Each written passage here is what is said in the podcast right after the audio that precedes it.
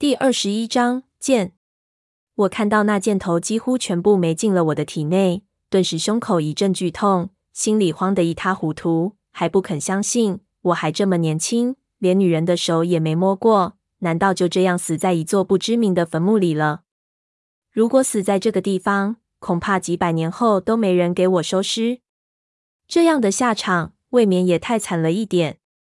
箭像下雨一样射来。不知道到底是用什么东西发射的，速度太快了，根本没办法躲。胖子用他的背包当盾牌，一下子冲到我们面前，帮我们挡着了几箭。我看到他的背，不由倒吸了一口冷气。只见他背上密密麻麻已经插了十几支，就像一只插满了香的香炉一样，看样子也肯定挂定了。不过不知道为什么，他好像一点也不疼的样子。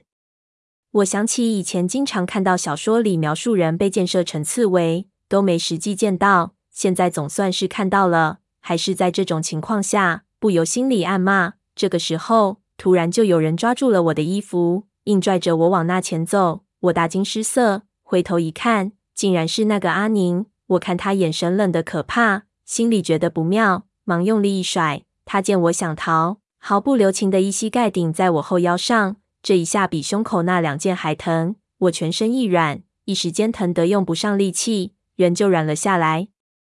他拎着我，二话不说就往那中间的大玉门走去。我被当成挡箭牌，一下子肩膀、肚子、胸口又各中了一箭，疼得我几乎晕了过去。人说最毒妇人心，我还真没信过，没想到女人真的这么狠毒。刚才还是那种害怕小女人样子。谁知道一转眼就可以拿我当人肉盾牌去挡箭雨？我当然不会这么伟大，用尽全身力气一扭，那女人力气并不大，我一下就挣脱了她，身子一歪倒在那灯渠里。那女人看失去掩护，马上一个翻身，一下子躲过十几箭，回头狠狠瞪了我一眼。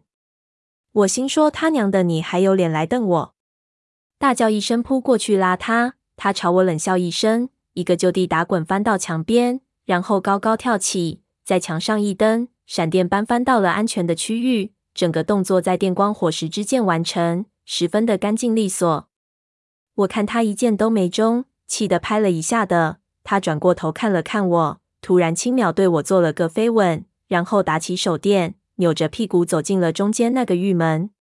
我气得差点吐血，也无可奈何，只好翻到那条灯渠里。只听着头上的箭嗖嗖的飞过去，撞在甬道墙上，发出金属撞击声。这阵箭雨足足射了五分多钟，才停了下来。我回头看胖子，已经被射成了一个箭球，正摇摇晃晃，似乎要倒下去，忙爬起来扶他。没想到他摆了摆手，示意自己没事情，问我道：“小吴，我看这些个箭有点不对劲，怎么插进去这么深都不觉得很疼啊？你给我拔几根下来看看。”我也觉得有点不对劲，怎么这箭伤没想象的重？我呼吸还是很顺畅，不过我也没死过，不知道被箭射死是什么感觉。胖子叫着要我拔几根，我还真没这个胆子，在他面前迟疑了个半天，也下不去手。这个时候，张秃咬着牙站了起来，他刚才站在胖子后面，被胖子护住，也一箭都没中。见胖子被射成这样，突然说了一声：“放心，没事的。”我和胖子同时一愣，这张秃子的声音怎么变了？而且还这么熟悉。只见他突然把身子一挺，就听咯嗒一声，他的身高竟然长起来好几公分。接着他又向前伸出手，同样一发力，又是嗒一声，那手也突然长出去几寸。我看的下巴几乎都要掉下来了，心说这不是缩骨吗？我只从我爷爷的笔记上看到过。这是古时候盗斗的基本功之一，再通过一些非常狭小的缝隙，比如说明殿的两孔或者地下的虚位，都要用到这功夫。我一直没想通它的原理，所以一直当是个笑话。现在如果不是亲眼见到，真不会相信会有这么神奇的功夫存在。最近几年还听说洛阳盗墓村里有一些人还在用这功夫，他们把盗洞打得非常小，缩骨进去。警察路过看到，都以为是黄鼠狼洞。后来知道了这个是盗洞，也没办法下去抓人，因为等挖通了，里面的人早挖了另外一条跑掉了。可惜这功夫非常难练，就算从小练起，如果不是全身的骨骼配合，也很难有成。他长出了一口气，抓住自己的耳后一拉，又撕下来一张人皮面具，露出了他原来的脸孔。我我一看，几乎傻了。那人皮面具里面竟然是闷油瓶。我呆了一下，突然就起了无名业火。这下子也太能装了，简直都能当影帝了。我还真的一点都没发现。那闷油瓶甩了甩胳膊，似乎很久没活动了一样。那胖子也看得说不出话来，好久才一把拉住，说：“小哥，你这是啥意思啊？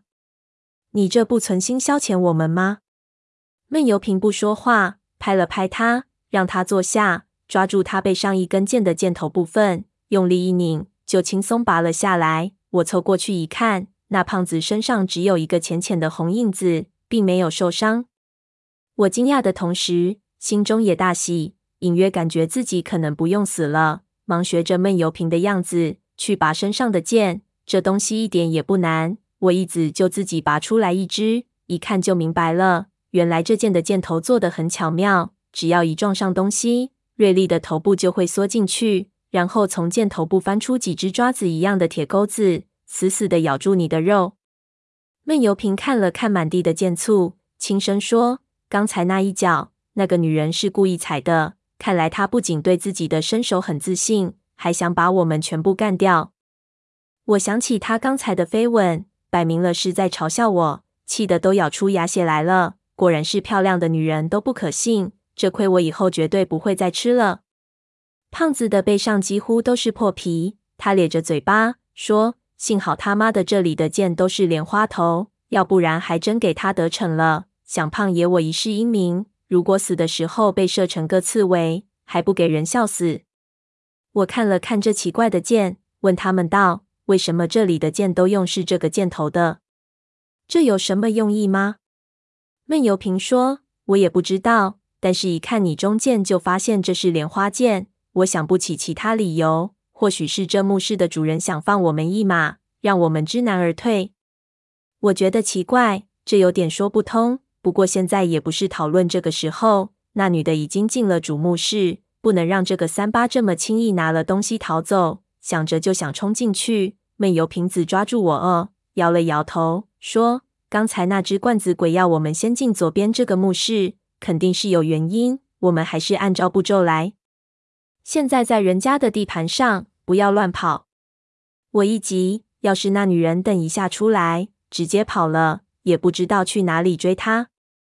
那胖子说道：“不怕，我们先回去把潜水的东西都藏起来。他娘的，看他能不能一口气憋到外面去。”关键时刻还是胖子脑子活。我心说自己怎么没想到呢？马上点头。三个人快步跑回那个耳室。我用手电依照刚才放东西的地方，一看就傻了。那地方什么都没有，我们的氧气瓶竟然都不见了。